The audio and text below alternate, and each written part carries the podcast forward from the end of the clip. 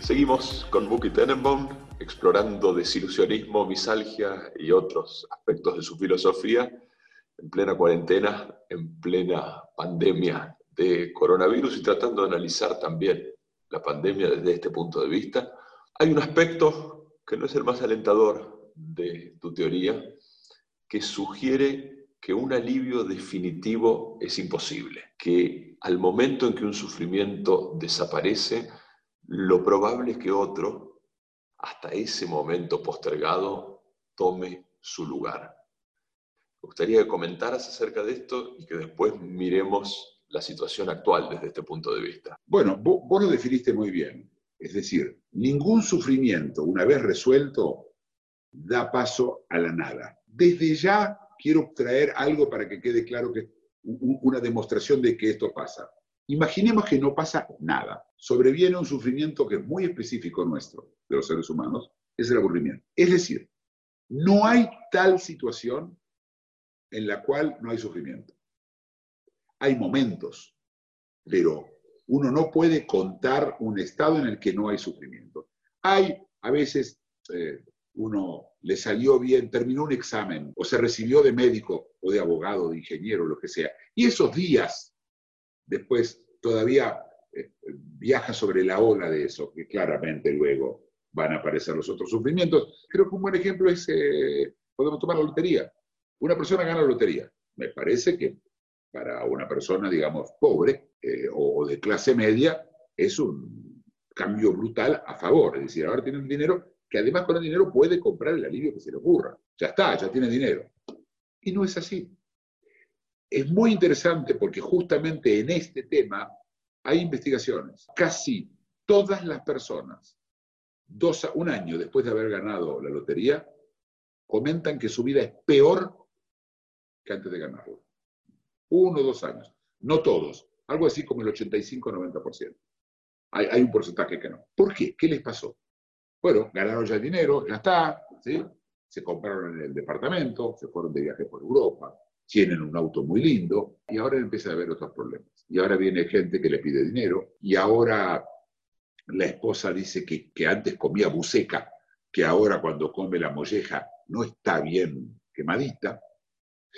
Es decir, inmediatamente nuestra atención va a ir hacia el próximo sufrimiento. Pero esto es natural. Todo animal, terminada una amenaza, está atento a la próxima. No anda por allá no haciendo nada. Lo que nosotros vemos es un animal no haciendo nada, es lo que nosotros creemos que él está haciendo. Él está alerta al próximo sufrimiento. Y es así que cuando está, tenía hambre y llegó finalmente al pastizal a comer y al lado tomaba agua y entonces tomó agua y en ese momento apareció un predador, un león, automáticamente deja de tomar, automáticamente, como hablamos del tema de las prioridades, que se ponen prioridades, y el animal se da a la fuga. ¿sí? Es decir, no hay tal cosa. Y entonces nosotros hacemos lo mismo. Estamos todo el tiempo atentos a lo que no funciona, a lo que no anda, a lo que nos haría sufrir. Y tenemos miedo a que nos pase. Entonces, por ejemplo, tengo miedo de que ya gane la lotería, me la saquen. Dinero. ¿Te acuerdas que hablamos en el video anterior? Hablamos de mío. ¿sí? Y ahora, mío, mi dinero, que me lo van a querer sacar. Que antes no lo tenía. Y además, tengo problemas de los impuestos. Va a venir a cumplir el Estado. Va a decir, momentito, señor, ¿usted qué hizo? Antes el Estado no le importaba lo que yo hacía. Y después van a haber vecinos que van a estar enojados, envidiosos. Es decir, la lista es interminable. Es interminable. Es como una caja de tissues. Como una caja de tissues. Que vos sacas uno y enseguida viene el otro. Y sacas otro y enseguida viene el otro. Así son los sufrimientos. Y al final, cuando se acaba el último tissue, te morís. ¿Ante qué tissues estamos ahora? ¿Qué tissues acabamos de sacar y cuáles tenemos entre manos en el Bueno. contexto de epidemia? desde ya hay varios, este, eh, se fueron sacando y poniendo los tissues. A ver, cuando empieza la epidemia y, y nos agarra todos miedo, el primero que era era que eh, hay un Estado ocupándose del tema. Entonces hay un Estado que se está ocupando del tema, que te dice que están comprando respiradores, etcétera, y hay críticas, por supuesto, que dicen que está mal, que está bien, y vos te encerrás en tu casa. Perfecto, ya está, ya no hay peligro que te contagies. Sí, sí, pero ahora va, ahora está el aburrimiento, posibilidad número uno, aunque yo creo, y quiero decir que en este caso creo que la gente se aburre poco, increíblemente, creo que la gente más que todo tiene aprensión.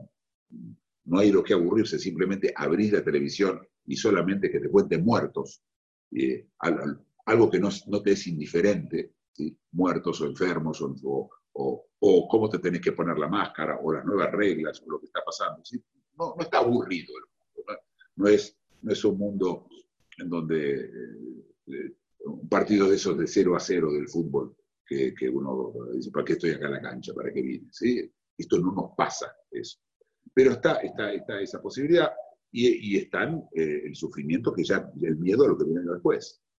Y además, a lo que hay ahora, porque nadie dijo que esta historia se terminó. En ningún lado está terminada. En ninguno.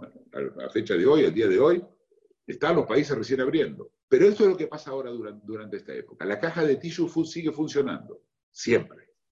La caja de tissues de la cual yo hablo. ¿sí? El, el sufrimiento que viene atrás de Acá están los Un bien escaso en esta coyuntura. Por eso, por eso sí, los trato, los trato con, con, con cariño. Y en ese futuro, digamos que después de la reapertura sean testigos de un post-epidemia, de un post-pandemia, de un post-coronavirus, y que estos tissues que representan hoy nuestro sufrimiento ya no están. ¿Qué nos tocará? Bueno, nos tocará primero de todo un porcentaje de la población este, pobre, nos tocará un momento donde el contacto social se va a postergar por lo menos hasta que haya una vacuna, si hay una vacuna, repito, si hay una vacuna. Y si esa vacuna se puede fabricar, y si no causa daño, y si no es la primera y la tercera, pero esta historia tiene por lo menos, y ya lo dicen los expertos, dos años. Durante dos años va a haber poco contacto social con el otro. Eh, cuando se termine eso, vamos a sentir un alivio, ¿sí? pero después va a tener un problema de que sí está con contacto con el otro. Es decir, el contacto con el otro es un contacto que eh, te puede decir cualquier persona que hoy vive con, con su pareja o, sus hijos en la casa y está encerrado hace un mes y medio o dos o lo que sea que esté encerrado, ¿sí? que ya el otro, ese otro, es, inaguantable. Es decir, no va a pasar. Eh, eh, después la gente va a poder tener novia, sí, pero se va a pelear también con la novia. Y la novia también lo va a dejar, y, y, él le va a ser infiel a la novia, la novia va a ser infiel a él, o no sé, cualquier locura que se les ocurra a cada uno de ellos. Por supuesto, es fácil pensar que va a pasar, porque siempre pasó, siempre tuvo. Por eso digo que Tillus es irrelevante, la verdad que ahora hablamos del, color del tisu. Y este tisu salió azul, era muy distinto a los otros. Esto yo creo que es básicamente la ciclicidad de la misalgia, ¿no? Hasta que te vas por el último. Muy bien, gracias.